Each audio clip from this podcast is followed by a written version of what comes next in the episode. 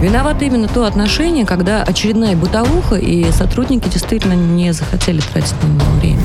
Вопрос пофигизма, тотального да. пофигизма к исполнению своих да, обязанностей. И надо, чтобы каленым железом прям отпечаталось у них, что бить нельзя, пытать нельзя. Надо Ева, власть если каленым железом бить нельзя, это тоже не Нет, я имею в виду.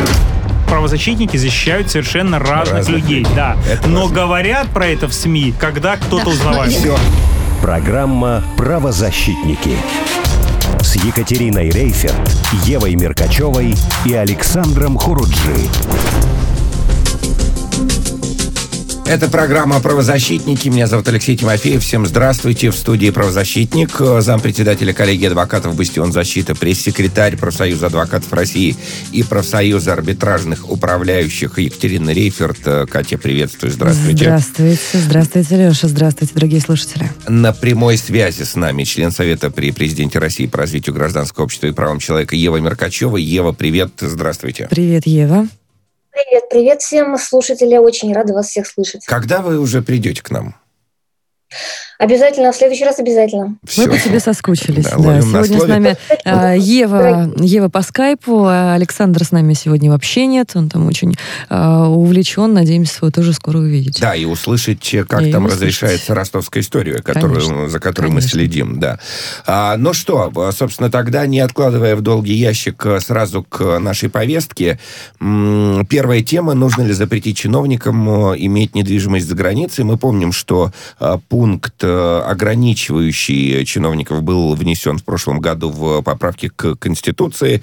Э, Катя, Но- ваша тема? Но, да, но. но не случилось, не случилось волшебства. А, Вычеркнули пункт этот в мае 2020 года. Да, о Не недвижимости. стали, не стали вносить, да. И сейчас мы наблюдаем следующую картину. Государственная Дума Российской Федерации отказалась вносить изменения в законодательство касательно владения чиновниками недвижимостью за рубежом, потому что большая часть а, недвижимости, оказывается, находится в бывших а, странах СССР. Об этом а, заявил председатель Комитета Госдумы по госстроительству и законодательству Павел Крашенинников. Испанская, итальянская, советская социалистическая республики. Что-то я не помню в 15 э, республиках Советского Союза испанскую и итальянскую. Я чувствую, я сегодня буду просто в эфире смеяться Да. в голос. Так. Ты искрометен сегодня, Да. Леш. Э, на самом деле просто есть контрпозиция. 17 мая пресс-секретарь президента Российской Федерации Дмитрий э, Песков заявил, что российским высокопоставленным чиновникам запрещено иметь за рубежом какую-либо недвижимость, в том числе в Чехии и в США, а, которые недавно попали в список недружественных России стран. Поэтому если у них есть там недвижимость, то значит они не высокопоставленные чиновники. А кто они, мы сегодня будем разбираться. А, На самом деле, а, очень а, интересная история, потому что законопроект, я так надеюсь, все-таки этот будет еще дорабатываться. Мгм. Дело в том, что вот э, аргумент в пользу республик, конечно, это очень здорово и весело, да. Кто мешает э, сделать поправку на то, что чиновник, приходя на госслужбу, например, не лишается своих а, великолепных имений, а закон обратной силы не имеет. То есть, если завтра мы, условно говоря, видим этот закон а, принятым, и действительно наша Госдума а, пойдет на такой подвиг и не популистских целей для и лозунгов, и не пиара для, а действительно для внедрения хорошей регулирующей меры по оттоку капитала за рубеж, а, вот а, почему бы не установить а, такие а, регулятивные меры. Ну, давайте так, прямо широкими мазками обозначим. Э, Кать, вы-то э, против того, чтобы, или за, э, чтобы чиновники имели недвижимость за границей? Вот, личный вот, персонально. Алексей, была у нас э, небольшая короткая дискуссия до эфира. Э, Правозащита, она бывает разная. Да? У кого-то э, защитная позиция, вот сугубо защитная, да, вот в области прав. Ну, то есть э, защищать мы будем всех и вся, любые права. А у меня она в некоторой степени в данном случае запретительная. То есть я действительно искренне считаю, что в данном а, контексте стоит защищать интересы граждан Российской Федерации а, в первую очередь идеологически, так как а, мы не знаем, мы знаем, это не секрет, и не секрет для а, тех людей, которых вот Ева потом навещает а, в местах не столь отдаленных, а, что многие чиновники идут а, на госслужбу а, чтобы заработать, а не потому, что да. заработали. А это какая-то неверная, Леша, мотивация получается. Хорошо, понятно. Э, Ева, а вы как, э, что вы скажете, должны, не должны, почему? Я совершенно согласна с Катериной в данном вопросе, потому что, на мой взгляд, это очень важная история для всех нас. А это не только повышение уровня доверия чиновнику конкретному, но это повышение уровня доверия, уровня доверия государству. Как те самые люди, которые зачастую принимают какие-то запретительные законы, да, сами имеют за рубежом не только там имущество, массу всяких э, земельных участков, учат детей, и, и все это вызывает такой, знаете, когнитивный диссонанс у россиян, который, э, которым кажется, что все, что происходит в итоге во власти, это некая бутафория. То есть им говорят про одно, а делают реально другое. И это про расслоение населения, чего мы не должны допустить ни в коей мере. Получается, что кому-то можно все, а кому-то нельзя ничего. Вот. И я думаю, что, не знаю, вот как интересно, мой коллега Кирилл Кабанов, я его очень уважаю, мне интересна его позиция сейчас будет. Вот что он скажет по этому поводу? Подключим его. Да, с удовольствием. С Председатель удовольствием Национального антикоррупционного да. комитета, член СПЧ Кирилл э, Кабанов с нами на прямой связи. Кирилл, э, здравствуйте. Здравствуйте, Кирилл. Да, Ева, Екатерина, Алексей, да, добрый вечер. Кирилл, ну ваша ну, позиция с аргументацией, я... да, пожалуйста. Ну, во-первых, я согласен э, с Екатериной, согласен с Евой сто процентов. Когда вопрос стал о первых запретах, сначала запретили иметь э, счета, да, мы готовили этот документ, в том числе и с правительством, и с администрацией президента. Мы сразу записали в том числе объекты недвижимости. Ну, любое имущество за рубежом. Да, ну, просто а, понятно, что если имущество есть, ты должен платить налоги, да, и вот это все становится а, такой эфемерной нормой, что у тебя счетов нету, но за это все кто-то платит. Да, то есть понятно, что какие лазейки есть. А почему я категорически против? А, дело в том, что люди, которые ориентируют, ориентируют свою жизнь, продолжение своей жизни не с Россией, они не могут защищать объективно интересы России. Да? А, э, это, это, они становятся зависимы от а, позиции западных стран, где а, они имеют грин-карты, недвижимость. А, мне один чиновник сказал, что, вы знаете, я в принципе, стал либералом только по одному, потому что мне надо будет э, в конце концов жить в Австрии. Да, вот mm-hmm. это он мне сказал такую застольной беседе. Как да, поэтому, поэтому, да, вот это, и это принципиально, и, и принципиально, да, мило и принципиально, да. Да, да, да, да, да. Ну, это, это, это, это, сказал, да, это позиция. Поэтому э, люди, которые, которые, которые э, находятся на службе, при этом э, одна их половина наверное, самая мягкая, находится уже практически на Западе, да, они э, готовят, готовят здесь, эм, э, как в Китае, э, прошел съезд КПК, и э, они назвали этот съезд, а китайцы же не все называют так романтически, они назвали посвященный голым чиновникам. Угу.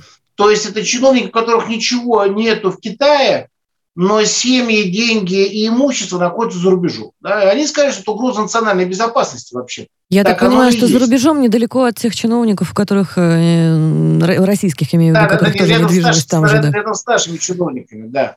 Вот. И мы, кстати, кстати, можем отследить многих чиновников, э, их последствия э, после отставки. И что-то я, я большинство их в России-то и не видел. Да? Вот в, основном, в основном они все там. Слушайте, ну... То есть э, это проблема 90-х годов, когда пришла из 90-х годов, да, то есть люди приходили на, на заработок, на службу, а эта тенденция еще, а, она уменьшается, но она есть, да, поэтому, поэтому, естественно, запрет – это политическое решение.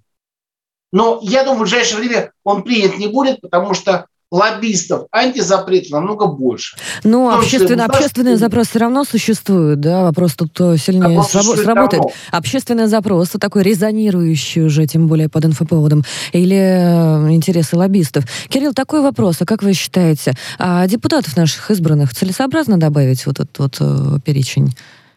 Конечно. Да, у меня, Конечно. простите, у меня сразу, а проголосуют ли они за, за свое добавление? Вот, да, вот это тоже интересно. А Вот Нет, как раз мы посмотрим их принципиальность, потому что, мне кажется, они в первую очередь должны были бы сами сказать, давайте в начало списка поставим нас, угу. а потом уже будем предлагать всех других э, вот, людей. Вот, Ева, и тут ставят. встанет вопрос, твой любимый, кто с кем в бане пьет, потому что депутаты, э, в общем-то, недалеко от э, назначаемых чиновников стоят. Нет, у меня все равно... Но вы знаете, это же да. перефразировать, с кем вы деятели культуры, да, да это же, да, это да, вопрос да. уже стоял в начале прошлого века, поэтому здесь, здесь этот вопрос повторяется. Для чего и зачем и с кем вы? Вот смотрите, Я думаю, что э, общественный запрос... уйдут сейчас доработку, а они идут доработку технологически, чтобы, чтобы не снимать эту повестку, как правильно сказали, потому что есть общественный запрос, но в ближайшее время они пытаются не принимать этот, этот э, закон, и э, попытается увести его в ТИНу. Наша, наша задача, чтобы он в ТИНу не ушел. Но я напомню вам очень коротко, что 30 апреля президент Российской Федерации подписал закон о запретах по наличию иностранного гражданства и вида на жительство за рубежом. И для, счетов, счета да, и счетов тоже, да, Для нельзя. государственных и да, муниципальных да. служащих, военнослужащих и других категорий должностей. И, а, между прочим, вот э, года два назад спрогнозировать э, подобные вещи тоже было сложно, и многие спорили из наших коллег в точно такой же риторике, что никогда это не подпишут, и никогда это принято не будет. Да, ни вот, за что никем. Да, но, тем не менее, какие-то подвижки есть, но как мы, вот, собственно, там, подытоживая, не знаю эту тему, но мы говорим, что этого мало. Конечно, недвижимость э, может э, и, и наверняка будет являться неким инструментом рычага, да, на э, давление, инструментом давления на, на, на чиновника. Но... Инструментом коррупции, точно коррупции, так же, конечно. Но это такая, да, история. Но, знаете, я подумал, что э, как-то э, на Украине были там какие-то там поправки, когда депутаты голосовали не а, за свою, не за свой срок, а, а, а вот те, которые придут им на смену. И в этой связи я подумал, что, конечно, нынешний-то год э, предвыборный, в сентябре, в сентябре выборы, и навряд ли э, такая схема может, может сработать, а вот, э, думаю, следующее созыва для думцев как бы через один созыв вполне, вполне может быть и, и примет такую. Но давайте, я не знаю, как-то попытаемся в, в числовом формате выразить вероятность Э, вероятность такого закона. Но вот каждый из нас пусть скажет, пожалуйста, Катя, с вас начнем. Велика ли вероятность, что чиновники и думцы да. Э, да. останутся без недвижимости да, за рубежом? Да, Алексей, да, вероятность велика. А, более того, я считаю, что это неизбежно. И вот э, Простите, популистскими лозунгами те, кто сейчас поддержит э, эту историю, не отделаться. А, дело в том, что а, народ российский, вот сейчас имидж чиновника и депутата, да, воспринимает в крайнем, скажем так, понятном разрезе. Я uh-huh. сейчас аккуратненько дисклеймер uh-huh. проведу.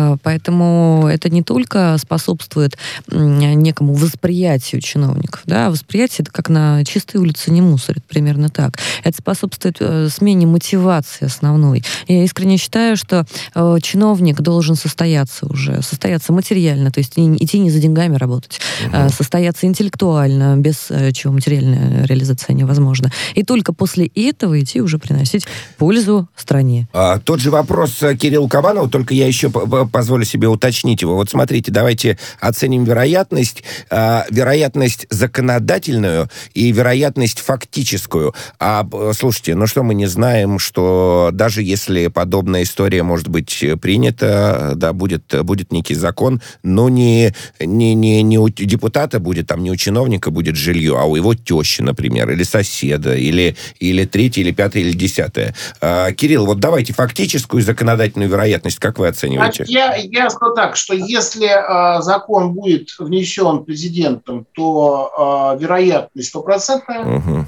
Э, скорее всего, на каком-то этапе закон будет вноситься именно таким путем, да, и тогда он пройдет. Э, значит, а по поводу э, того, что будет на теще, на, на детях, еще на ком-то, ну, на самом деле у нас уже есть такая практика, в том числе я работаю в комиссии по конфликту интересов, по действию коррупции в ряде госкорпораций, да, мы уже находим фактических выгодополучателей, поэтому у нас уже есть возможность доказать, что э, фактическое владение стоит за чиновником.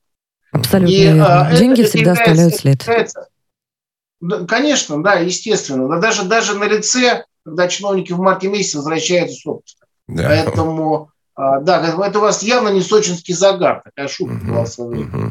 Вот. Поэтому, поэтому здесь все оставляет след. Это было, было, было только желание там, и самолеты посадить, и от имущества отказаться.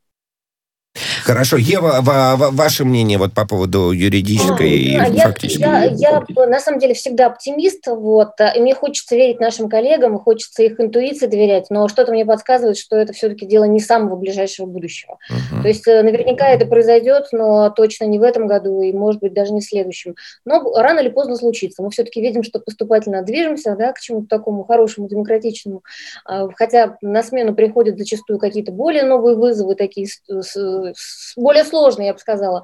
Но, мне кажется, с, с недвижимостью чиновников мы сможем разобраться и добавим к ним наших депутатов.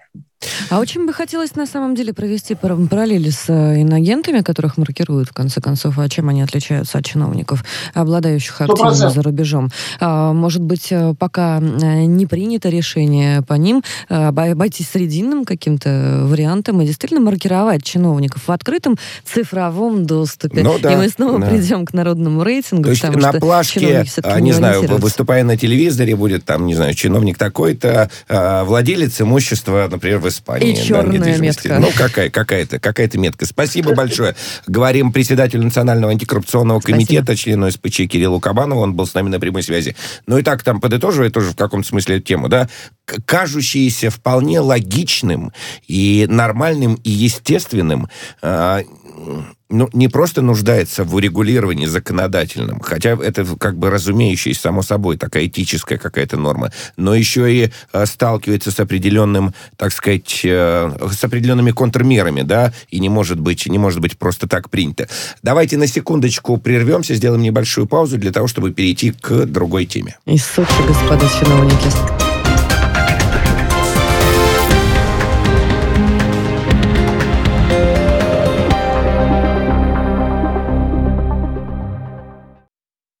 Ну, правильно, да. Екатерина говорит, Сочи, Крым, ну, Краснодарский край. Господа ну, чиновники и депутаты, да, готовьтесь. Ну, потом Сочи, побережье Крым. Белого моря никто не отменял. Это тоже, ну, а что, почему нет? Лазурный берег Белого моря.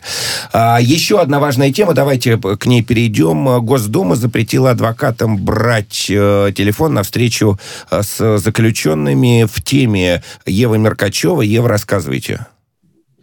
А, на самом деле, честно говоря, я не ожидала такой прыти от наших депутатов, потому что они приняли этот э, законопроект просто в рекордные сроки. Это как раз говорит о том, что если что-то нужно, если есть некая задача, то они способны работать очень быстро и очень эффективно.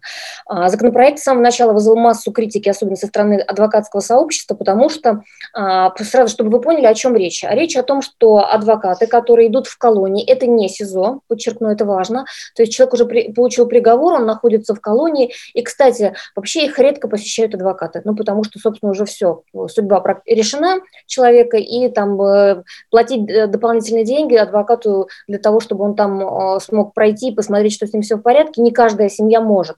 И тем не менее, все-таки адвокаты ходили, и вот общаясь в колониях со своими подопечными, они могли принести туда фото, видеотехнику и телефоны. И они обычно фиксировали, фиксировали следы побоев, а фиксировали какие-то признаки болезни. Ну, например, там часто адвокаты мне рассказывали, что какие-то высыпания там, uh-huh. кто-то даже зубы, да, снимал на видео, потом показывал стоматологам на воле, и они там а, приходили к какому-то решению и советовали, что ему делать, этому несчастному заключенному.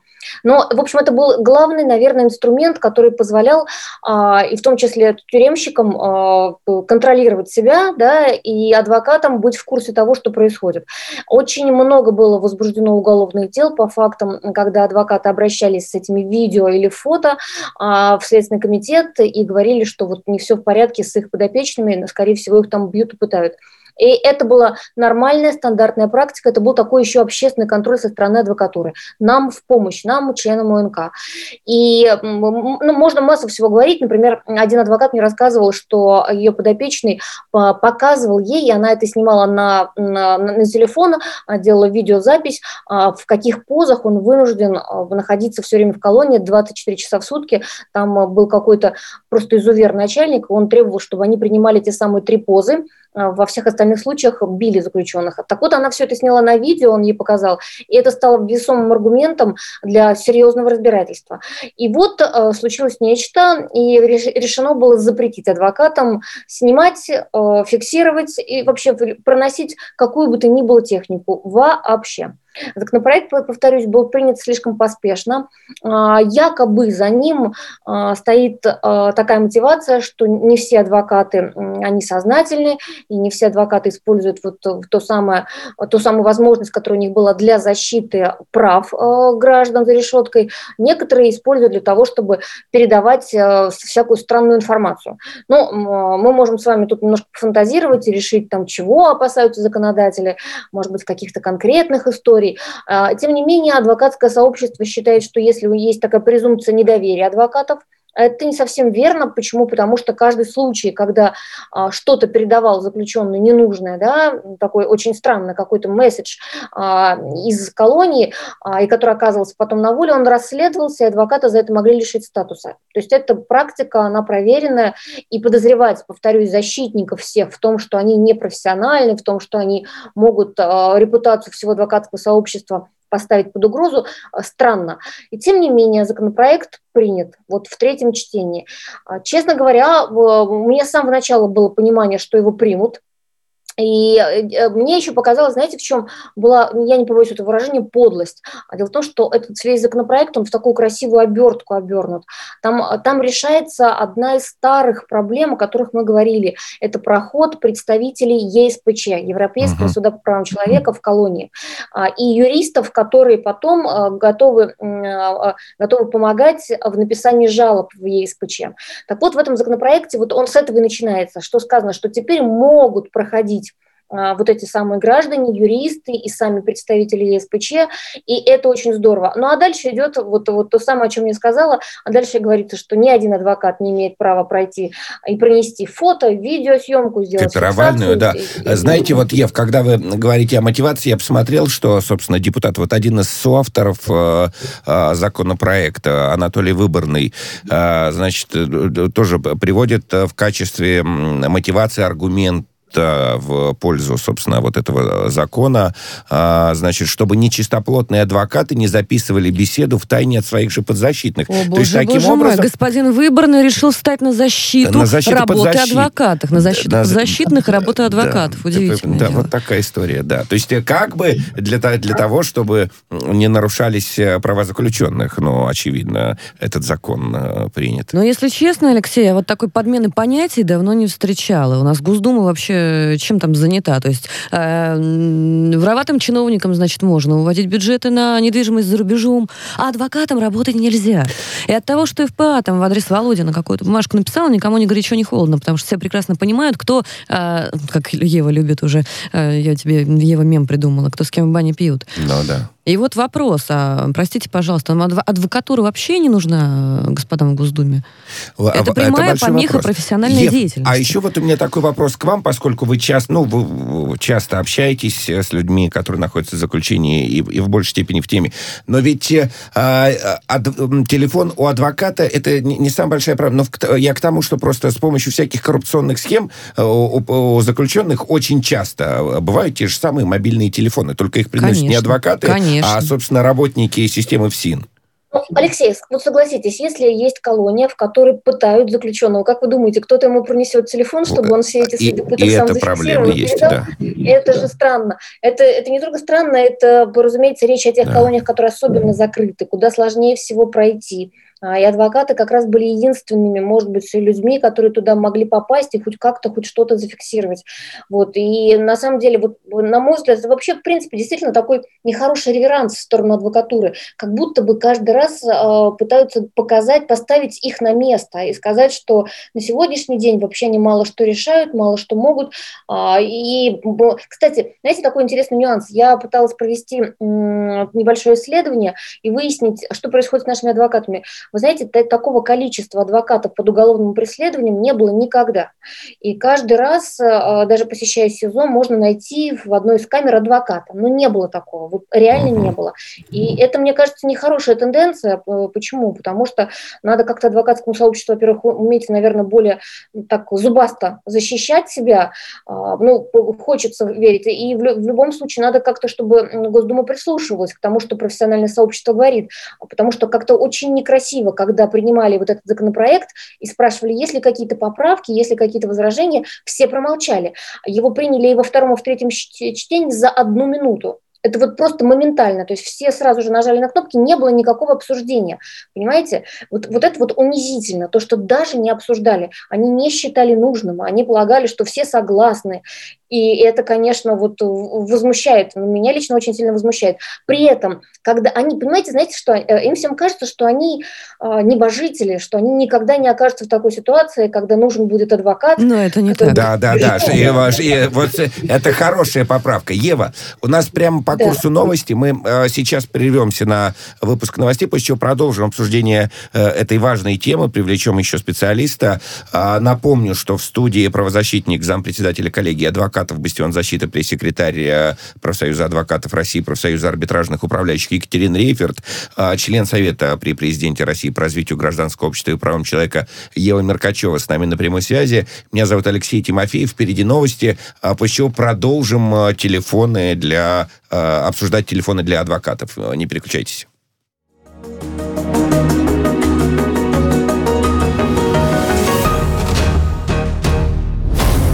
Правозащитники. Радио «Спутник».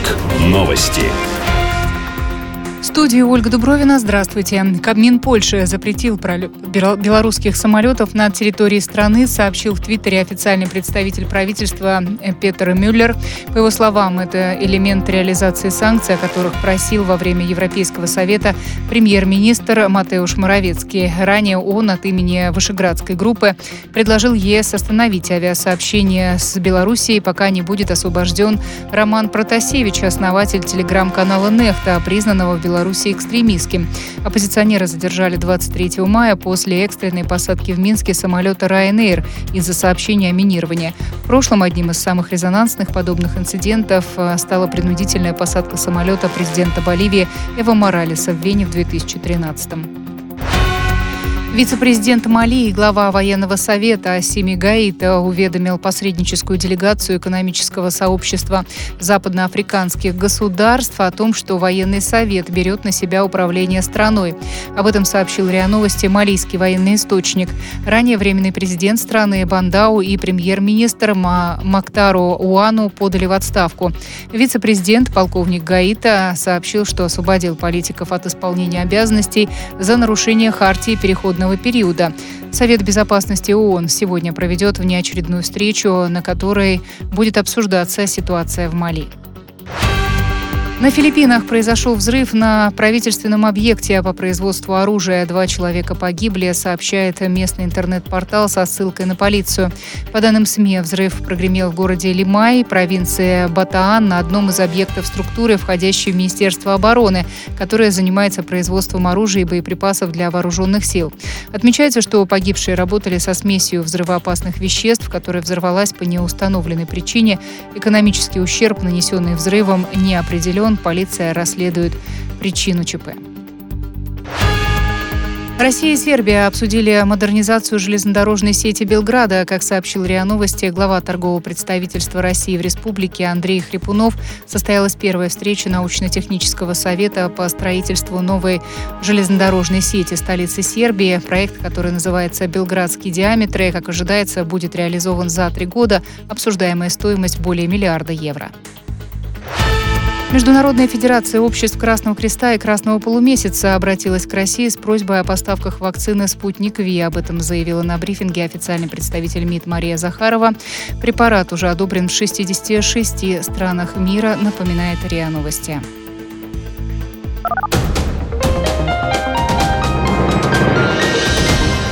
Следующий выпуск новостей на радио «Спутник» менее чем через полчаса.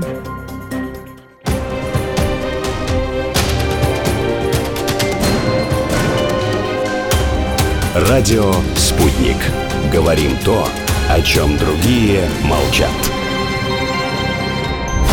Виновато именно то отношение, когда очередная бытовуха, и сотрудники действительно не захотели тратить на него время. Вопрос пофигизма, тотального да. пофигизма к исполнению своих обязанностей. Да. И надо, чтобы э. каленым железом прям отпечаталось у них, что бить нельзя, пытать нельзя. Ева, если каленым железом бить нельзя, это тоже Нет, я имею в виду правозащитники защищают совершенно разных, разных людей, людей. Да. Это Но важно. говорят про это в СМИ, когда кто-то да. узнавает. Все. Программа «Правозащитники». с Екатериной Рейферт, Евой Меркачевой и Александром Хуруджи. Продолжаем программу «Правозащитники». Меня зовут Алексей Тимофеев. Еще раз всем здрасте. В студии Екатерина Рейферт, правозащитник Ева Меркачева с нами на прямой связи. А, Катя, Ева, еще раз здравствуйте. Здравствуйте, здравствуйте. Александра Куруджи с нами сегодня нет. А, обсуждаем мы сегодняшнюю историю. Госдума а, запретила адвокатам брать телефон на встречу с заключенными. И вот, по словам Евы, ну и, собственно, это не просто по словам Евы, можно посмотреть. Госдума сделала это очень стремительно, э, решительно, безапелляционно и как-то даже подозрительно, что так э, без обсуждения, единодушно э, все согласились на эту меру, которая, на мой взгляд, никого не хочу, собственно, в чем-то там убеждать, да, но мне так кажется, это никому не интересное, может быть, мнение.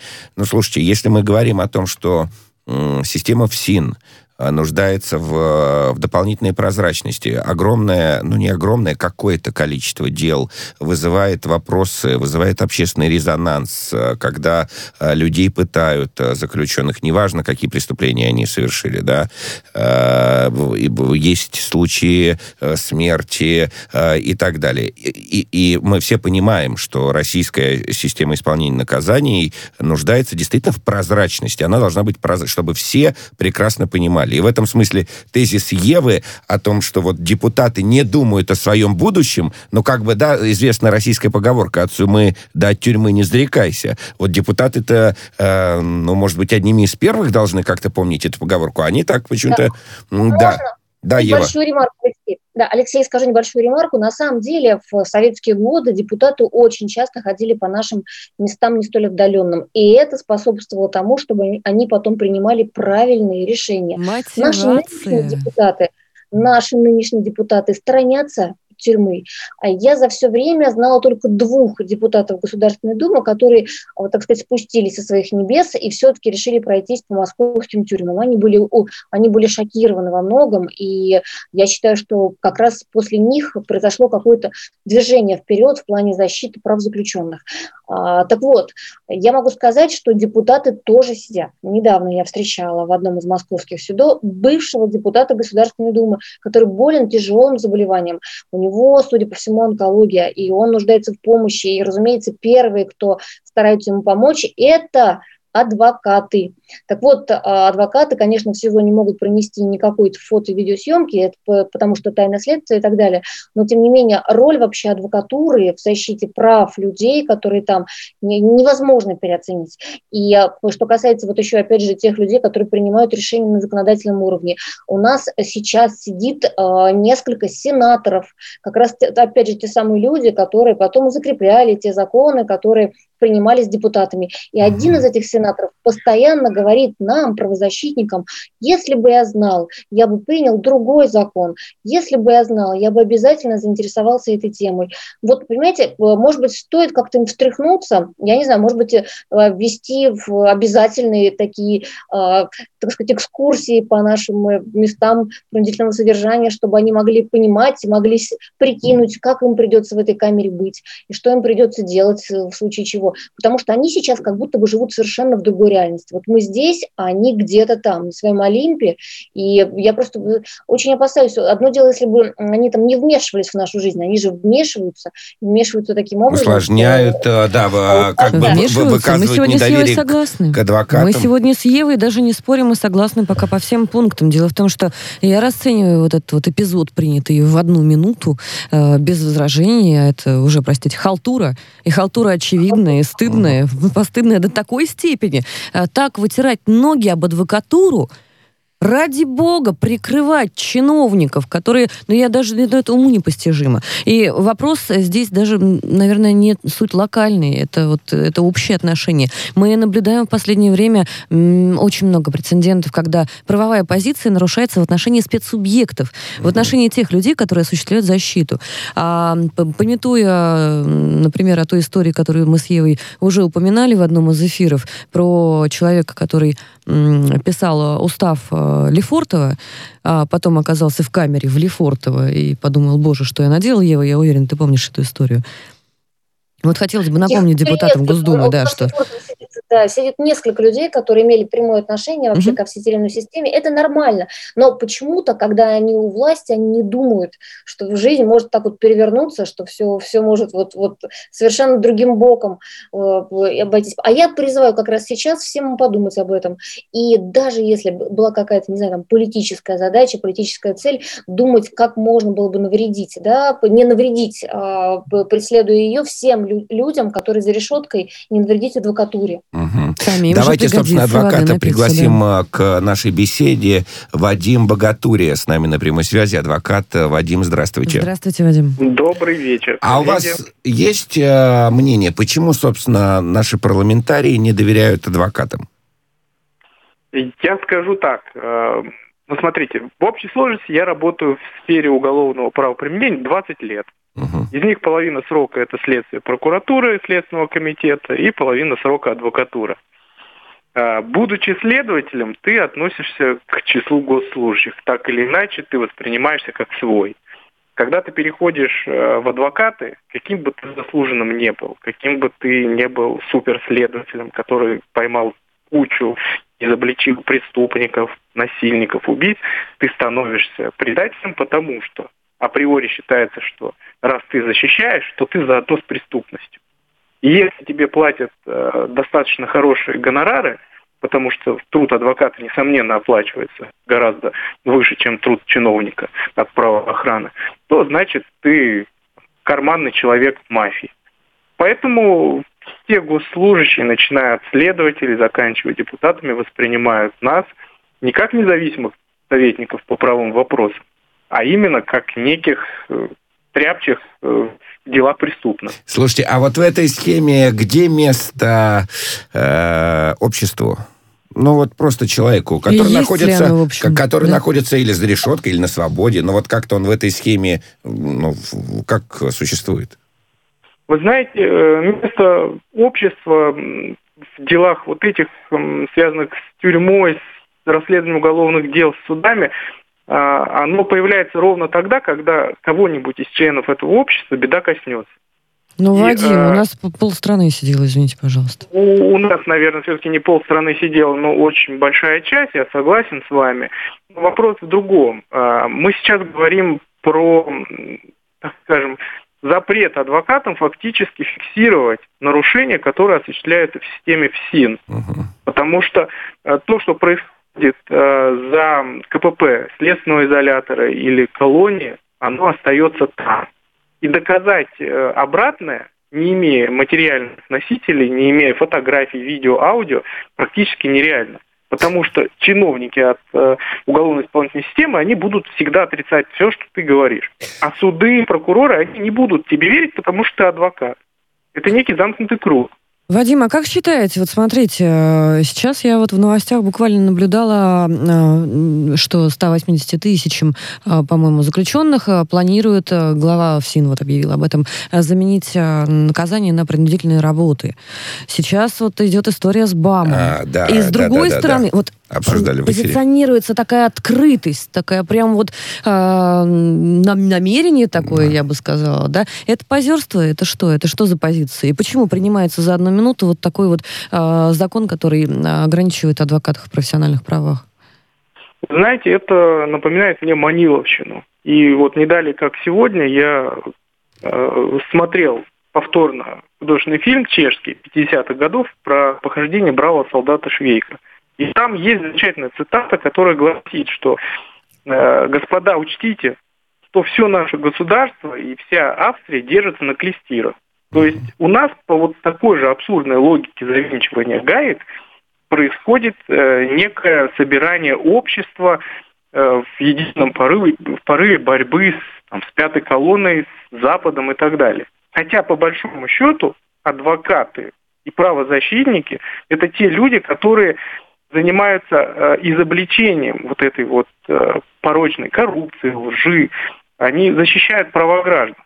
И зачем их ограничивать? Ну, наверное, чтобы продолжать завинчивать гайки еще сильнее. Давайте Интересный пиар. Мне бы хотелось посмотреть на автора этой концепции. Знаете, а, какой у меня вопрос? Э, Ева, давайте сначала... У вас есть вопрос к Вадиму? А, Вадим, ну вот э, все-таки а мне непонятно, почему адвокатское сообщество как-то слабо, так сказать, э, нападает на тех же депутатов. А вот это письмо, которое было отправлено от Федеральной палаты адвокатов Государственной Думы на имя председателя Володина, это, я, насколько понимаю, единственное, что было. Но были еще какие-то статьи в адвокатской газете. Может быть, как-то ну, более настойчиво адвокатам добиваться защиты своих, своих собственных прав, в первую очередь, и, и прав своих клиентов. Ты знаешь, Ева, адвокаты абсолютно в этом смысле беззубые, потому что за нами нет административного ресурса. Более того, у нас даже внутри корпорации постоянно происходят некие дрязги. И э, связаны эти дрязги с тем, что есть э, бюрократия в адвокатской палате, как в федеральной, так и в местных палатах. И есть э, адвокаты, которые ну, вынуждены соглашаться с теми тезисами, которые эта бюрократия выдвигает. Например, э, у нас внутри корпорации пару лет назад запретили э, обсуждать какие-то вещи публично, если ты не являешься членом э, определенной палаты. То есть если ты в Москве, а проблема у коллег в другом субъекте России, то ты не имеешь права на этот счет там ничего высказывать. Там, Но при этом ФПА умеет отправлять красивые письма, извините за ремарку. Вот честно говоря, я понимаю, что там впоследствии за вот эти слова там, мне может аукнуться, но я так скажу, что и руководством-то палаты федеральной uh-huh. этих наших коллег назвать сложно. Потому что, ну, во-первых, э, по закону каждый адвокат это независимая единица, да, мы не можем подчиняться никому. Мы обязаны выполнять некие правила, первую очередь кодекс профессиональной этики, федеральный закон. Но, тем не менее, нас также пытаются под некую гребенку причесать и сделать из нас э, а такой э, аналог советской полугосударственной адвокатуры. Ну, не полугосударственной. Я бы даже э, где-то упомянула определение монополии. Э, как пресс-секретарь профсоюза адвокатов в любом случае гарантирую, что от нас в ближайшее время будет ответ. Это небольшой спойлер, но тем не менее. Вот знаете, я, я, думаю, я о чем думаю, поскольку я не правозащитник, не адвокат, там человек э, далекий а, от этой темы. Вот э, какие у меня там мысли по этому поводу. А, то есть мы говорим о том, что в системе исполнения наказаний иногда случаются серьезные проблемы. Вот часто. я с такого... Ну, я вот слово часто. иногда, да, часто, ну, не важно. Вот случаются, случаются какие-то проблемы. Значит, у адвокатов... Э, Зачем, э, в 18 18 вопрос, зачем вообще, в принципе, адвокатам телефон? Что, система исполнения наказаний не может сама внутри себя разобраться с, случай, вот, с, с вот такими инцидентами, э, дабы там, ну, не знаю, восстановить справедливость, наказать виновных там и так далее, даже если это случается? Видимо, нет, не может. Есть адвокат, у которого есть телефон, который может прийти и зафиксировать там э, все, что скажет ему его подзащитный на, на камеру, чтобы чтобы потом произвести какие-то действия. А, а телефон-то тут при чем? Вот, э, простите, пожалуйста. А, то есть, получается, неработающая система, это первое. Второе, получается, что у адвокатов, что ли, нет возможности э, инициировать разбирательство, инициировать какую-то проверку в, в том или ином случае. Э, телефон-то это же, ну, вообще, в, каком-то смысле, пятнадцатая история, там, одна из последних, да? Речь-то идет о работе системы Алексей, и о ну, работе ну, исправления ошибок. Не одна из последних. Камеры, фото, видео адвокатам и так проносить нельзя. А инструментов, на самом деле, кроме а, листика и карандашика Ну хорошо, пришел мало. Вадим, вот вы пришли к своему подзащитному. Подзащитный говорит, меня бьют, надо мной издеваются. Вы говорите, «Э, давайте сделаем проверку. Это неужели сложно сделать тогда, получается, проверку вот эту или, или что? Ну, в общем-то, да. Ну, хотелось бы, знаете, с чего начать? Э, вот чтобы вы понимали всю глубину кризиса отношения к адвокатам, как да. к защитникам. Э, эта проблема начинается ровно с момента доступа адвоката к своему да. подзащитному. Потому что вот не дали, как э, вот Ева не даст соврать, э, у нас были года четыре назад масштабное обсуждение того, что адвокатов массово не допускают в следственные изоляторы, мотивируя это тем, что они должны получать у следователя разрешение. Угу. Заменили злополучное слово, что адвокат не допускается а входит в процесс, да, то есть слово допускается, исключили. Угу. Вы что думаете, что-то поменялось? Нет, по-прежнему. Ты приходишь в следственный изолятор, даешь удостоверение, ордер, говоришь, я иду к Иванову. Они говорят, идите, принесите разрешение от следователя. В худшем случае они не скажут такого, они возьмут у тебя ордер, удостоверение и скажет, ну, вы погуляйте, мы сейчас будем проверять, и там разрешил вам след, не разрешил, мы от вас разрешение требовать не можем, но мы проверим. Ох. А, хорошо, После... я прошу прощения, Вадим, нам нужно завершать, у нас просто впереди еще одна тема. А, значит, впереди Госдума в третьем чтении приняла, впереди еще Совет Федерации и подпись э, президента. Мы, безусловно, будем продол... Э, продолжать следить за этой историей. Очень надеемся на Совет Федерации, а в первую очередь надеемся на адвокатское сообщество, которое, ну, будет, э, ну, подаст свой свой голос, что ли, да, и активно будет защищать а, свои собственные права. Безусловно. Адвокат Вадим Богатурия с нами был на прямой связи. Давайте короткую Спасибо, паузу и, и продолжим.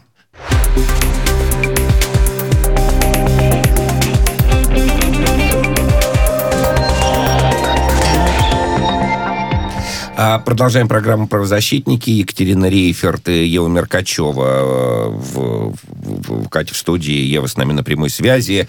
А следующая тема очень важная. А, 23-летняя россиянка Софья Сапега задержана в воскресенье 23 марта на, вот, на борту самолета Ryanair вместе с оппозиционером а, Романом Протасевичем. Все это случилось в Минске. А сейчас а, Софья Сапега, российская гражданка, находится в СИЗО КГБ. Она подозреваемая, то есть сначала она была, насколько я понимаю, в статусе свидетеля, а теперь она в качестве, в качестве подозреваемого выступает. Вчера, насколько насколько я понимаю, дипломаты получили доступ и пообщались, российские дипломаты, а, с Софьей Сапегой. Ну вот... Э, ну... Абсолютно верно, Алексей. Сегодня пытались попасть э, адвокаты к ней, адвокаты не попали, оба два э, подали жалобу в Центральный аппарат Следственного комитета Республики Беларусь на задержание, собственно, Софьи, и попробуют прорваться завтра. Ева, пару слов. Ах, на самом деле история для меня очень пугающая. Мне кажется, мы здесь стоим сейчас перед выбором, мы, это имею в виду страну всю, да. А, либо мы будем, опять же, цепляться за нашу дружбу да, с Лукашенко, который кроме нас никому не нужен теперь уже, либо же мы будем отстаивать права и интересы нашей гражданки, нашей соотечественницы. И я очень надеюсь, что мы ее не бросим, потому что в этом случае мы тогда скажем всему миру, что мы своих бросаем. Вот э, в чем Россия, мне кажется, никогда не была да, причастна, это как раз в этом. И мне кажется, мы не, про... не нам этого не простят, не мы сами себе этого не простим. Мне очень хочется верить, что мы заступимся за нее, и МИД России в первую очередь это сделает так же, как заступался за многих граждан с той же страстью рванется в бой за Софью. И нас совершенно не должно интересовать ни политические основания, которые там предъявляет Лукашенко и все прочее. Нам, я считаю, ну, мы должны требовать, чтобы гражданка России была на родине. Вот я очень надеюсь, что это произойдет. А, адвокат, э, президент российской секции Международного общества прав человека Владимир Новицкий с нами на прямой связи. Владимир Михайлович, здравствуйте. Здравствуйте, Владимир Михайлович. Здравствуйте. А какие правовые нормы существуют для того, чтобы Россия смогла защитить свою гражданку и вызволить ее на родину? Ну, на самом деле, мы должны, если подходить объективно, помнить, что, к сожалению, не только э, уважаемая господа Сапега оказалась э, вне территории Российской Федерации с э, обвинением в совершении уголовного э, преступления или э, административного правонарушения. Таких случаев достаточно много. Я помню, когда наши летчики писали к нам из тюрьмы в Калькутте, где сидели по щиколотку в воде в 45 градусов, и никто их особенно не вызволял. Я помню и историю с американскими отсидками наших граждан, где тоже, э, к сожалению, не было э, сделано все необходимое для того, чтобы добиться э, либо их экстрадиции, либо высылки на родину. Но должен сказать, что в соответствии с нашим законом, действующим Российской Федерации, и общими международными принципами, лицо, совершившее преступление, если оно совершило преступление, мы пока не знаем, обоснованно, не обоснованно предъявлено обвинение. Э, действует презумпция невиновности. И, э, конечно, э, держать под стражей господину Сапегу, наверное, нет необходимости, даже если проводить соответствующее расследование, есть другие виды и меры пресечения, как России, так и Беларуси, безусловно. Но мы должны помнить, что у нас есть статья 12, статья 13 Уголовного кодекса, где предусмотрено, что преступление, совершенное вне территории Российской Федерации, гражданин Российской Федерации несет уголовную ответственность по законам Российской Федерации. И если э, такое лицо, совершив какое-то деяние за пределами Российской Федерации, оказалось в России, оно не подлежит выдаче. Но при этом оно, если э, есть такой состав в Уголовном кодексе Российской Федерации, привлекается к уголовной ответственности по статьям российского законодательства. И в этом отношении это общемировая практика. Поэтому говорить о том, что здесь э, кто-то, если э, действительно э, госпожа София в чем-то виновна, э, решит э, проблему так, что ее здесь не будут привлекать к ответственности, то это неверно. Здесь должны проводить свои расследования и должны принимать решения. Да, абсолютно справедливо. Да. Если вот. верить тем заявлениям, которые сделала да, я прошу прощения, Владимир Михайлович. Вот я просто читаю на комментарии в, э, в Ютьюбе. А, Пантелей Бакадоров пишет. Протасевич участник отряда карателей Азов. Да, это уже фотографии облетели э, интернет, и участник не с фотоаппаратом в руках, а с пулеметом, э, и это ужасно. Ну, Значит, да, не, э, я говорю, что, что читаю комментарии, вот что пишут. Протасевич участник отряда карателей Азов. Да, это так. Не на последних ролях там был. Вчера в изоленте обсуждали, и жена такая же. Слушайте, неважно, какая жена, она гражданка Российской Федерации. Ну, во-вторых, ну, да. Во-вторых, гражданка Российской Федерации – это гражданка Российской Федерации. Не слышно, к сожалению, вас не слышно. Это очень жаль, между прочим. Давайте попробуем да, а, перезвонить Владимир Михайлович, хотя у нас там 5 да. минут. Ну, здесь, э, здесь, здесь я опять же согласна с Евой, у нас сегодня какой-то эфир согласия э, случился. Ева, поздравляю тебя с этим, потому что обычно мы спорим. Э, гражданка Российской Федерации – это гражданка Российской Федерации. Я просто... Кто там муж, брат, сват, да, сын, отец, это абсолютно друг, да, это... не важно. Верно. И только Российской Федерации уже разбираться, кто виноват, кто прав и виноват ли. А, я вспоминаю историю, Ева, помните, а, когда задержали израильтянку с э, наркотиками? Да. А, из-за нее заступался премьер-министр страны и просил освободить ее. Ну вот, Алексей, и, и это вопрос Израилю. национальной идентичности или что? Как это назвать? Ну, не знаю. Ева, как это назвать? Я Можно Питер. я свои 5 копеек да. ставлю? Пожалуйста. Мне... Угу. Слышно меня? Да, да, да, пожалуйста. Я хотела ставить Да, мне напомнила вся эта история. А, может быть, вы помните, 2013 год, и тогда президент Уралкалия Баундгертнер Владислав оказался в Беларуси, и там а, они поспорили, скажем так, с Лукашенко. Лукашенко отдал приказ его арестовать. И его в наручниках вели, посадили в камеру. Это был, на самом деле, такой, я бы сказала, пинок в сторону российского государства. А, тем не менее, мы скандал поднимать не стали, аккуратно, дипломатично поступили. Э, Баумгертнера экстрадировали в Россию, а, тут его посадили в СИЗО, откуда быстро выпустили. Я вот задаюсь вопросом, почему бы нам такой же трюк не провернуться с Софьей. Кстати, Баумгертнер был первым заключенным, которого я вообще увидела за решеткой, потому что я только-только получила мандат члена УНК, пришла в СИЗО, а тут оп, Баумгертнер, и все это связано было с Лукашенко. И мне сейчас, я понимаю, что прошло уже столько лет, и опять мы упираемся в Лукашенко, который сажает теперь уже девушек, да, и давайте настаивать на том, чтобы их экстрадировали в Россию, и то женское СИЗО, я думаю, примет ее, оттуда уже будет проще нам ее освободить. А на самом деле, честно говоря, я вообще, вообще сомневаюсь в ее виновности. Она что может юная девчонка делать? Откуда бы она брала данные сотрудников правоохранительной системы? Ну, это же бред. Мы же сами понимаем, что это невозможно ну, человеку. Ну, сливают, это, Ева. Я бы не стал... вот здесь я, я с тобой стал... наконец не соглашусь. Да, Возможно, бы... все. А, а, а, Идианон – это страшнейшее, это страшнейшая вещь. Откуда студентки но есть... Откуда студентки доступ? У них ну, нет. Есть, мог кто-то передать. Слушайте, мы, мы немножко в другую Я тему, тебе хотя не буду это рассказывать в эфире, откуда у кого доступ, но, но бывает, бывает все, поэтому Владимир пока Михайлович, что выводы делать... Правильно да, ли я... Рано. Владимир Михайлович, слышите да, нас? Да. да, правильно ли я понимаю, да. что в конечном итоге вопрос Софьи Сапеги, э, значит, упирается в, в извечную русскую дилемму по закону или по понятиям? Ну, в смысле, вот как ее, как ее освободить? Ну, ну, на самом деле, политики думаю, могут что, договориться? Э, или... Э, в международных отношениях э, всегда э, эта дилемма существует. И вообще международный ну, договор – это соглашение в широком смысле слова. Mm-hmm. Даже определение у него такое. Поэтому э, если э, стороны придут к компромиссу, я думаю, что э, Софью Сапегу э, депортируют в Россию, и э, здесь, э, возможно, это дело сойдет на тормозах. Но в отношении посадки девушек, я вот, уважаемые коллеги, которая выступала, хочу напомнить, что совсем недавно у нас э, в России была большая история, с, в том числе с девочками и мальчиками, которых также вовлекли якобы в какое-то Э, такое ну, вот... верно, э, верно. Вынужден вас прервать, Владимир Михайлович. А, абсолютно верно, но это тема нашей, наших следующих программ, очень Абсолютно. надеюсь. Спасибо вам большое за комментарии. Адвокат, э, президент Российской секции Международного общества прав человека Владимир Михайлович Новицкий с нами был на прямой связи. Еще раз благодарю вас. А, всего доброго. Ну что, Спасибо. мы надеемся, Спасибо, что, что, что, что все будет хорошо, что российская гражданка да, как всегда, окажется... Алексей, как всегда. Да. Просто хорошо у всех Екатерина разное. Рейфер, у кого-то хорошо в Сочи, Ева а у кого-то Алексей Алексей Тимофеев. Правозащитники.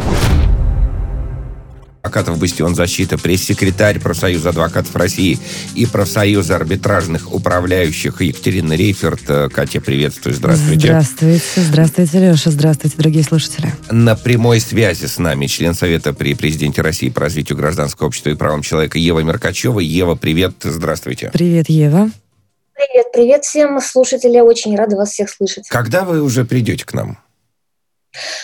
Обязательно, в следующий раз обязательно. Все. Мы по тебе соскучились. Да, да. Сегодня с нами а, Ева, Ева по скайпу, а Александр с нами сегодня вообще нет, он там очень а, увлечен, надеемся, его тоже скоро увидеть. Да, и услышать, как и там услышать. разрешается ростовская история, которую, за которой Конечно. мы следим. Да. А, ну что, собственно, тогда, не откладывая в долгий ящик сразу к нашей повестке, первая тема, нужно ли запретить чиновникам иметь недвижимость за границей. Мы помним, что пункт Э, ограничивающий чиновников был внесен в прошлом году в поправке к Конституции. Э, Катя, но, ваша тема? Но, да, но, но. Но не случилось, не случилось волшебства. Э, вычеркнули пункт этот в мае 2020 года. Да, о недвижимости. Не стали, не стали вносить, да. И сейчас мы наблюдаем следующую картину. Государственная Дума Российской Федерации отказалась вносить изменения в законодательство касательно владения чиновниками недвижимостью за рубежом рубежом, потому что большая часть а, недвижимости, оказывается, находится в бывших э, странах СССР. Об этом а, заявил председатель Комитета Госдумы по а, госстроительству и законодательству Павел Крашенинников. Испанская, итальянская, советская социалистическая республика. Что-то я не помню в 15 э, республиках Советского Союза испанскую и итальянскую. Я чувствую, я сегодня буду просто в эфире смеяться да. в голос. Так. Ты искрометен сегодня, да. Леш. Э, на самом деле просто есть контрпозиция. 17 мая пресс-секретарь президента Российской Федерации Дмитрий э, Песков заявил, что российским высокопоставленным чиновникам запрещено иметь за рубежом какую-либо недвижимость, в том числе в Чехии и в США, а, которые недавно попали в список недружественных России стран. Поэтому если у них есть там недвижимость, то значит они не высокопоставленные чиновники. А кто они, мы сегодня будем разбираться. А, на самом деле а, очень а, интересная история, потому что законопроект, я так надеюсь, все-таки этот будет еще дорабатываться. Угу. Дело в том, что вот э, аргумент в пользу республик, конечно, это очень здорово и весело, да. Кто мешает сделать поправку на то, что чиновник, приходя на госслужбу, например, не лишается своих великолепных имений, а закон обратной силы не имеет. То есть, если завтра мы, условно говоря, видим mm-hmm. этот закон а, принятым, и действительно наша Госдума а, пойдет на такой подвиг и не популистских целей для и лозунгов, и не пиара для, а действительно для внедрения хорошей регулирующей меры по оттоку капитала за рубеж, а, вот а, почему бы не установить а, такие а, регулятивные меры. Ну, давайте так прямо широким мазками обозначим Кать, вы-то э, против того, чтобы, или за, э, чтобы чиновники имели недвижимость за границей? Вот, вот, Алексей, была у нас небольшая да. короткая дискуссия до эфира. Правозащита, она бывает разная. Да? У кого-то э, защитная позиция, вот сугубо защитная, да, вот в области прав. Ну, то есть э, защищать мы будем всех и вся, любые права. А у меня она в некоторой степени в данном случае запретительная. То есть я действительно искренне считаю, что в данном э, контексте стоит защищать интересы граждан Российской Федерации э, в первую очередь идеологически риски, так как а, мы, не зна мы знаем, это не секрет, и не секрет для а, тех людей, которых вот Ева потом навещает uh-huh. в местах не столь отдаленных, а, что многие чиновники идут а, на госслужбу а, чтобы заработать, а не потому, что да. заработали. А это какая-то неверная, Леша, мотивация получается. Хорошо, понятно. Э, а, Ева, а вы как, э, что вы скажете, должны, не должны, почему? Я совершенно согласна с Катериной в данном вопросе, потому что, на мой взгляд, это очень важная история для всех нас. А это не только повышение уровня доверия чиновнику конкретному, но это повышение уровня доверия, уровня доверия государству. Как те самые люди, которые зачастую принимают какие-то запретительные законы, да, сами имеют за рубежом не только там имущество, массу всяких э, земельных участков, учат детей, и, и все это вызывает такой, знаете, когнитивный диссонанс у россиян, который, э, которым кажется, что все, что происходит в итоге во власти, это некая бутафория. То есть им говорят про одно, а делают реально другое. И это про расслоение населения, чего мы не должны допустить ни в коей мере. Получается, что кому-то можно все, а кому-то нельзя ничего.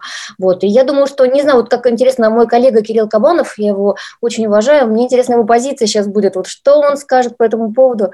Подключим его. Да, с удовольствием. С Председатель удовольствием Национального антикоррупционного да. комитета, член СПЧ Кирилл э, Кабанов с нами на прямой связи. Кирилл, э, здравствуйте. Здравствуйте, Кирилл. Да, Ева, Екатерина, Алексей, да, добрый вечер. Кирилл, ну ваша ну, позиция с аргументацией, я... да, пожалуйста. Ну, во-первых, я согласен э, с Екатериной, согласен с Евой сто процентов. Когда вопрос стал о первых запретах, сначала запретили иметь э, счета, да, мы готовили этот документ, в том числе и с правительством, и с администрацией президента. Мы сразу записали в том числе объекты недвижимости. Ну, любое имущество за рубежом. Да, ну, просто а, понятно, что если имущество есть, ты должен платить налоги, да, и вот это все становится а, такой эфемерной нормой, что у тебя счетов нету, но за это все кто-то платит. Да, то есть понятно, что какие лазейки почему я категорически против? А, дело в том, что люди, которые ориентируют, ориентируют свою жизнь, продолжение своей жизни не с Россией, они не могут защищать объективно интересы России. Да? А, э, это, это, они становятся зависимы от а, позиции западных стран, где а, они имеют грин-карты, недвижимость. А, мне один чиновник сказал, что, вы знаете, я Э, в принципе, стал либералом только по одному, потому что мне надо будет э, в конце концов жить в Австрии. Да, вот uh-huh. это он мне сказал такую застольной беседе. Как да, поэтому, поэтому, да, вот это, и это принципиально, и, и принципиально, да, мило и принципиально, да. Да, да, да, да, да. Ну, это, это, это, это, сказал, да, это позиция. Поэтому э, люди, которые, которые, которые э, находятся на службе, при этом э, одна их половина наверное, самая мягкая, находится уже практически на Западе, да, они э, готовят, готовят здесь, эм, э, как в Китае, э, прошел съезд КПК, и э, они назвали этот съезд, а китайцы же не все называют так романтически, они назвали посвященный голым чиновникам. Угу. То есть это чиновники, у которых ничего нету в Китае, но семьи, деньги и имущество находятся за рубежом. Да? И они сказали, что это угроза национальной безопасности вообще. Я так, так понимаю, что есть. за рубежом недалеко от тех чиновников, у которых э, российских имею в виду, да, которых да, тоже недвижимость там же. Да. Рядом с нашими чиновниками, да. Вот. И мы, кстати, кстати, можем отследить многих чиновников, э, их последствия э, после отставки. И что-то я, я большинство их в России-то и не видел. Да? Вот в, основном, в основном они все там. Слушайте, ну... То есть э, это проблема 90-х годов, когда пришла из 90-х годов, да, то есть люди приходили на, на заработок, на службу, а эта тенденция еще, а, она уменьшается, но она есть, да, поэтому, поэтому, естественно, запрет – это политическое решение. Но я думаю, в ближайшее время он принят не будет, потому что лоббистов антизапрета намного больше. Ну, общественно, общественный запрос все равно существует, да, вопрос тут э, сильнее вопрос сраб- сработает. Давно. Общественный запрос, такой резонирующий уже, тем более под инфоповодом, или э, интересы лоббистов. Кирилл, такой вопрос, а как вы считаете, а депутатов наших избранных целесообразно добавить вот этот вот э, перечень? Конечно. Да, у меня, Конечно. простите, у меня сразу, а проголосуют ли они за, за свое добавление? Вот, да, да, это тоже интересно. А Вот как раз мы посмотрим их принципиальность, потому что, мне кажется, они в первую очередь должны были бы сами сказать, давайте в начало списка поставим нас, угу. а потом уже будем предлагать всех других э, вот, людей. Ева, и тут ставят. встанет вопрос, твой любимый, кто с кем в бане пьет, потому что депутаты, э, в общем-то, недалеко от э, назначаемых чиновников стоят. Нет, у меня все равно... Ну, вы знаете, это же да. перефразировать, с кем вы деятели культуры, да, да это же, да, это да, же да, вопрос да. уже стоял в начале прошлого века, поэтому здесь, здесь этот вопрос повторяется. Для чего и зачем и с кем вы? Вот смотрите, Я думаю, что э, общественный запрос... уйдут сейчас доработку, а они идут доработку технологически, чтобы, чтобы не снимать эту повестку, как правильно сказали, потому что есть общественный запрос, но в ближайшее время они пытаются не принимать этот, этот э, закон, и э, попытается увести его в ТИНу. Наша, наша задача, чтобы он в ТИНу не ушел. Но я напомню вам очень коротко, что 30 апреля президент Российской Федерации подписал закон о запретах по наличию иностранного гражданства и вида на жительство за рубежом. И для, счетов, да, счета и счетов тоже, да, Для нельзя. государственных и да, муниципальных да. служащих, военнослужащих и других категорий должностей. И, а, между прочим, вот э, года два назад спрогнозировать э, подобные вещи тоже было сложно, и многие спорили из наших коллег в точно такой же риторике, что никогда это не подпишут, и никогда это принято не будет. Да, ни вот, за что никем. Да, но, тем не менее, какие-то подвижки есть, но как мы, вот, собственно, там, подытоживая, не знаю эту тему, но мы говорим, что этого мало. Конечно, недвижимость э, может э, и, и наверняка будет являться неким инструментом рычага, да, на э, давление, инструментом давления на, на, на чиновника. Но... Инструментом коррупции, точно коррупции, так же, конечно. Но это такая, да, история. Но, знаете, я подумал, что э, как-то э, на Украине были там какие-то там поправки, когда депутаты голосовали не а, за свою, не за свой срок, а, а, а вот те, которые придут им на смену. И в этой связи я подумал, что, конечно, нынешний-то год э, предвыборный, в сентябре, в сентябре выборы, и навряд ли э, такая схема может, может сработать, а вот, э, думаю, следующая созыва для думцев как бы через один созыв вполне, вполне может быть и, и примет такую. Но давайте, я не знаю, как-то попытаемся в, в числовом формате выразить вероятность Э, вероятность такого закона. Но вот каждый из нас пусть скажет, пожалуйста, Катя, с вас начнем велика ли вероятность, что чиновники и думцы да. Э, да. останутся без недвижимости да. за рубежом? Да, Алексей, да, вероятность велика. А, более того, я считаю, что это неизбежно. И вот э, Простите, популистскими лозунгами те, кто сейчас поддержит э, эту историю, не отделаться. А, дело в том, что а, народ российский, вот сейчас имидж чиновника и депутата, да, воспринимает в крайнем, скажем так, понятном разрезе. Я uh-huh. сейчас аккуратненько дисклеймер uh-huh. проведу. Э, поэтому это не только способствует некому восприятию чиновников. Да? Восприятие это как на чистой улице не мусорит, примерно так. Это способствует э, смене мотивации основной. Я искренне считаю, что э, чиновник должен состояться уже, состояться материально, то есть идти не за деньгами работать, угу. состояться интеллектуально, без чего материальная реализация невозможна. И только после этого идти уже приносить пользу стране. А, тот же вопрос Кирилл Кабанов, только я еще позволю себе уточнить его. Вот смотрите, давайте оценим вероятность, э, вероятность законодательную и вероятность фактическую. А слушайте, ну что мы не знаем, что даже если подобная история может быть принята, да, будет, будет некий закон, но не, не, не, не у депутата будет, там не у чиновника будет жилье, а у его тещи, например, или соседа, или, или третье, или пятое, или десятое. А, Кирилл, вот давайте фактическую законодательную вероятность, как вы оцениваете? Я, я скажу так, что если э, закон будет внесен президентом, то э, вероятность стопроцентная. Угу. Э, скорее всего, на каком-то этапе закон будет вноситься именно таким путем, да, и тогда он пройдет. Э, значит, а по поводу э, того, что будет на теще, на, на детях, еще на ком-то, ну, на самом деле у нас уже есть такая практика, в том числе я работаю в комиссии по конфликту интересов, по действию коррупции в ряде госкорпораций, да, мы уже находим фактических выгодополучателей, поэтому у нас уже есть возможность доказать, что э, фактическое владение стоит за чиновником. Абсолютно И, верно. Деньги это, всегда оставляют след. Является, конечно, да, естественно. Но даже, даже на лице, когда чиновники в марте месяце возвращаются с отпуска. Да. Поэтому, а, да, это у вас явно не сочинский загар, такая шутка угу, была в свое время. Угу. Вот. Поэтому, поэтому здесь все оставляет след. Это было, было, было только желание там, и самолеты посадить, и от имущества отказаться. Хорошо. Ева, ваше мнение вот по поводу юридической и я, фактической? Я, я, я на самом деле всегда оптимист, вот, и мне хочется верить нашим коллегам, хочется их интуиции доверять, но что-то мне подсказывает, что это все-таки дело не самого ближайшего будущего. Угу. То есть э, наверняка это произойдет, но точно не в этом году и, может быть, даже не в следующем. Но рано или поздно случится. Мы все-таки видим, что поступательно движемся да, к чему-то такому хорошему, демократичному, а, хотя на смену приходят зачастую какие-то более новые вызовы, такие более сложные, я бы сказала.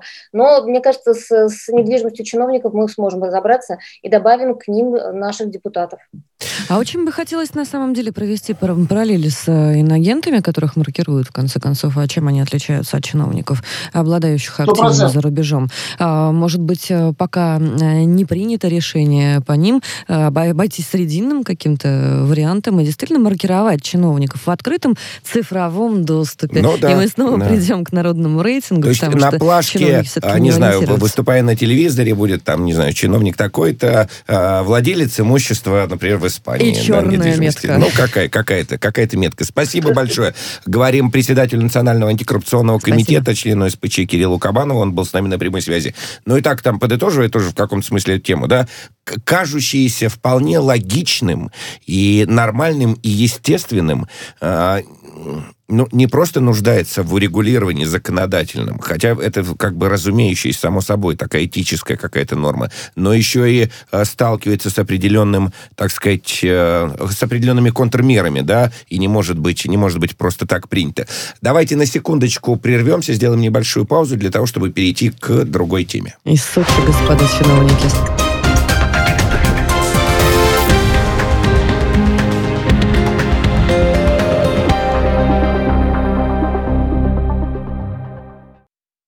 Ну, правильно, да. Екатерина говорит, Сочи, Крым, ну, Краснодарский край. Господа ну, чиновники и депутаты, да, готовьтесь. Ну, потом Сочи, побережье Крым. Белого моря никто не отменял. Это тоже, ну, а что, почему нет? Лазурный берег Белого моря. А, еще одна важная тема, давайте к ней перейдем. Госдума запретила адвокатам брать э, телефон на встречу э, с заключенными в теме Евы Меркачева. Ева, рассказывайте. А, на самом деле, честно говоря, я не ожидала такой прыти от наших депутатов, потому что они приняли этот э, законопроект просто в рекордные сроки. Это как раз говорит о том, что если что-то нужно, если есть некая задача, то они способны работать очень быстро и очень эффективно. А, законопроект с самого начала вызвал массу критики, особенно со стороны адвокатского сообщества, потому что, а, сразу, чтобы вы поняли, о чем речь. Речь о том, что адвокаты, которые идут в колонии, это не СИЗО, подчеркну, это важно. То есть человек уже получил приговор, он находится в колонии. И, кстати, вообще их редко посещают адвокаты, ну, потому что, собственно, уже все, судьба решена человека, и там э, платить э, дополнительные деньги адвокату для того, чтобы он там э, смог пройти, посмотреть, что с ним все в порядке, не каждая семья может. И тем не менее, все-таки адвокаты ходили, и вот общаясь в колониях со своими подопечными, они могли принести туда фото, видеотехнику и телефоны. И они обычно фиксировали, фиксировали следы побоев, фиксировали какие-то признаки болезни. Ну, например, там часто адвокаты мне рассказывали, что какие-то высыпания там, угу. кто-то даже зубы, да, снимал на видео, потом показывал стоматологам на воле, и они там а, приходили к какому-то решению и советовали, что ему делать, этому несчастному заключенному. Но, в общем, это был главный, наверное, инструмент, который позволял, а, и в том числе тюремщикам, а, контролировать себя, да, и адвокатам быть в курсе того, что происходит. Очень много было возбуждено уголовных дел по фактам, когда адвокаты обращались с этими видео или фото а, в Следственный комитет, и говорили, что вот не все в порядке с их подопечными, скорее всего, их там бьют и пытают. И это была нормальная стандартная практика, это был такой еще общественный контроль со стороны адвокатуры. Нам в помощь, нам, членам ОНК. И ну, можно массу всего говорить. Например, один адвокат мне рассказывал, что ее подопечный а, показывал ей, и она это снимала на, на, на телефон, а, делала видеозапись, а, в каких позах он вынужден находиться все время в колонии 24 часа в сутки. Там был какой-то просто изувер начальник, он требовал, чтобы они принимали те самые три позы, во всех остальных случаях били заключенных. Так вот, она все это сняла на видео, он ей показал, и это стало весомым аргументом для серьезного разбирательства. И вот э, случилось нечто, и решено было запретить адвокатам снимать, э, фиксировать и вообще проносить какую бы то ни было технику вообще. Законопроект, повторюсь, был принят слишком поспешно. А, якобы за ним а, стоит а, такая мотивация, что не все адвокаты, они сознательны, и не все адвокаты используют вот то самое, ту самую возможность, которая у них была для защиты прав граждан за решеткой. Некоторые используют для того, чтобы передавать всякую странную информацию. Ну, мы можем с вами тут немножко фантазировать и решить, там, чего опасаются законодатели, может быть, каких-то конкретных историй. Тем не менее, адвокатское сообщество считает, что если есть такая презумпция недоверия адвокатов, это не совсем верно. Почему? Потому что каждый случай, когда а, что-то передавал заключенный ненужное, да, такой очень странный какой-то месседж а, из колонии, а, и который оказывался потом на воле, он расследовался, и адвоката за это могли лишить статуса. То есть эта практика, она проверенная, и подозревать, повторюсь, защитников всех в том, что они непрофессиональны, в том, что они могут а, репутацию всего адвокатского сообщества поставить под угрозу, э, странно. И тем не менее законопроект принят вот в третьем чтении. А, честно говоря, у меня с самого начала было понимание, что его примут, и э, мне еще показалось, знаете, в чем была, я не побоюсь этого выражения, подлость. А дело в том, что этот весь законопроект, он в такую красивую обертку обернут. Там, э, там решается одна из старых проблем, о которых мы говорили. Это проход представителей ЕСПЧ, Европейского uh-huh. суда по правам человека в колонии. А, и юристов, которые потом э, готовы, готовы помогать в написании жалоб в ЕСПЧ. Так вот, в этом законопроекте вот он с этого и начинается, что сказано, что теперь могут проходить вот эти самые граждане, юристы и сами представители ЕСПЧ, и это очень здорово. Ну а дальше идет вот, вот то самое, о чем я сказала, а дальше говорится, что ни один адвокат не имеет права пройти и принести фото, видеосъемку, сделать Копировальную, да. И, Знаете, и... вот, Ев, когда вы говорите о мотивации, я посмотрел, что, собственно, депутат, вот один из соавторов э, э, законопроекта, Анатолий Выборный, э, значит, э, тоже приводит в качестве мотивации аргумент в пользу, собственно, вот этого закона, а, значит, чтобы нечистоплотные адвокаты не записывали беседу в тайне от своих же подзащитных. О, боже, То есть, таким боже образом... мой, господин Выборный решил стать на защиту, на защиту работы подзащит... адвокатов, на защиту на... подзащитных и работы адвокатов. Да, Удивительно. Да, вот такая история, да. То есть, как бы для, для того, чтобы не нарушались э, права заключенных, ну, очевидно, этот закон э, принят. Но, если честно, Алексей, я вот такой подмены понятий давно не встречала. У нас Госдума вообще чем там занята. То есть э, вороватым чиновникам, значит, можно уводить бюджеты на недвижимость за рубежом, а адвокатам работать нельзя. И от того, что ФПА там в адрес Володина какую-то бумажку написала, никому не горячо, не холодно, потому что все прекрасно понимают, кто, э, как Ева любит уже, э, я тебе Ева мем придумала, кто с кем в бане пьют. Ну да. И вот вопрос, а, простите, пожалуйста, адвокатура вообще не нужна господам в Госдуме? Это прямая Это помеха вопрос. профессиональной Ев, деятельности. А еще вот у меня такой вопрос к вам, поскольку вы часто, ну, вы часто общаетесь с людьми, которые находятся в заключении и, и в большей степени в теме. Но ведь э, а, ад, телефон у адвоката это не, не самая большая проблема. Но в, я к тому, что просто с помощью всяких коррупционных схем э, у, у заключенных очень часто бывают те же самые мобильные телефоны, только их приносят конечно, не адвокаты, конечно Конечно. а, собственно, работники системы ФСИН. Ну, Алексей, вот согласитесь, если есть колония, в которой пытают заключенного, как вы думаете, кто-то ему принесет телефон, чтобы он все эти следы пыток и сам это проблема есть, да. Это же странно. Это, это не только странно, это, разумеется, речь о тех да. колониях, которые особенно закрыты, куда сложнее всего пройти. А, и адвокаты как раз были единственными, может быть, людьми, которые туда могли попасть и хоть как-то, хоть что-то зафиксировать. Вот. И на самом деле, вот, на мой взгляд, вообще, в принципе, действительно такой нехороший реверанс в сторону адвокатуры. Как будто бы каждый раз э, пытаются показать, поставить их на место и сказать, что на сегодняшний день вообще они мало что решают, мало что могут. Э, и, кстати, знаете, такой интересный нюанс. Я пыталась провести э, небольшое исследование и выяснить, что происходит с нашими адвокатами. Вы знаете, такого количества адвокатов под уголовным преследованием не было никогда. И каждый раз, э, даже посещая СИЗО, можно найти в одной из камер адвоката. Но не было такого, вот реально не было. И это, мне кажется, нехорошая тенденция. Почему? Потому что надо как-то адвокатскому сообществу, во-первых, уметь, наверное, более так зубасто защищать себя. А, ну, хочется верить. И в любом случае надо как-то, чтобы Госдума прислушивалась к тому, что профессиональное сообщество говорит. Потому что как-то очень некрасиво красиво, когда принимали вот этот законопроект и спрашивали, есть ли какие-то поправки, есть ли какие-то возражения, все промолчали. Его приняли и во втором, и в третьем чтении за одну минуту. Это вот просто моментально. То есть все сразу же нажали на кнопки, не было никакого обсуждения. Понимаете? Вот, вот это вот унизительно. То, что даже не обсуждали. Они не считали нужным. Они полагали, что все согласны.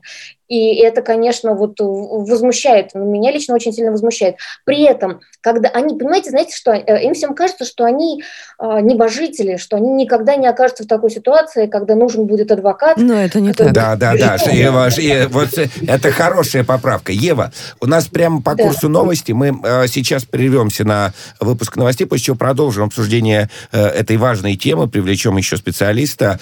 Э, напомню, что в студии правозащитник, зампредседателя коллегии адвокат адвокатов, бастион защиты, пресс-секретарь э, профсоюза адвокатов России, профсоюза арбитражных управляющих Екатерина Рейферт, а, член Совета при президенте России по развитию гражданского общества и правам человека Ева Меркачева с нами на прямой связи. Меня зовут Алексей Тимофеев. Впереди новости, а после чего продолжим э, телефоны для э, обсуждать телефоны для адвокатов. Не переключайтесь.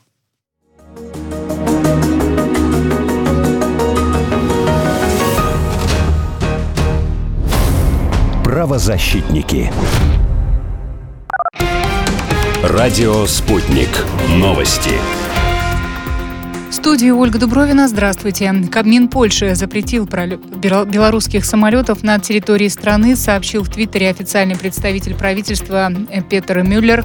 По его словам, это элемент реализации санкций, о которых просил во время Европейского совета премьер-министр Матеуш Моровецкий. Ранее он от имени Вышеградской группы предложил ЕС остановить авиасообщение с Белоруссией, пока не будет освобожден Роман Протасевич, основатель телеграм-канала «Нефта», признанного в Беларуси Беларуси экстремистским.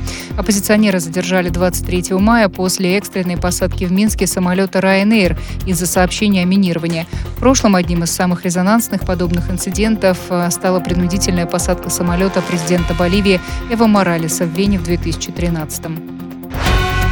Вице-президент Мали и глава военного совета Асими Гаита уведомил посредническую делегацию экономического сообщества западноафриканских государств о том, что военный совет берет на себя управление страной.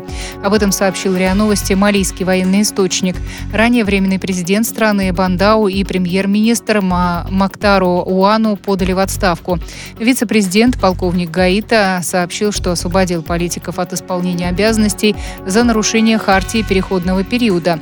Совет безопасности ООН сегодня проведет внеочередную встречу, на которой будет обсуждаться ситуация в Мали. На Филиппинах произошел взрыв на правительственном объекте по производству оружия. Два человека погибли, сообщает местный интернет-портал со ссылкой на полицию.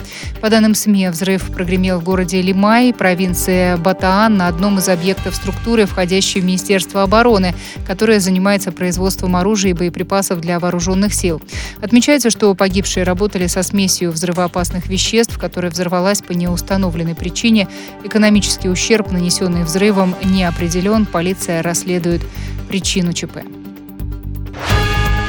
Россия и Сербия обсудили модернизацию железнодорожной сети Белграда. Как сообщил РИА Новости, глава торгового представительства России в республике Андрей Хрипунов состоялась первая встреча научно-технического совета по строительству новой железнодорожной сети столицы Сербии. Проект, который называется «Белградские диаметры», как ожидается, будет реализован за три года. Обсуждаемая стоимость более миллиарда евро.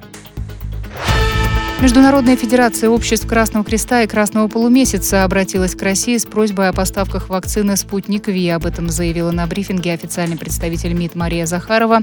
Препарат уже одобрен в 66 странах мира, напоминает РИА Новости.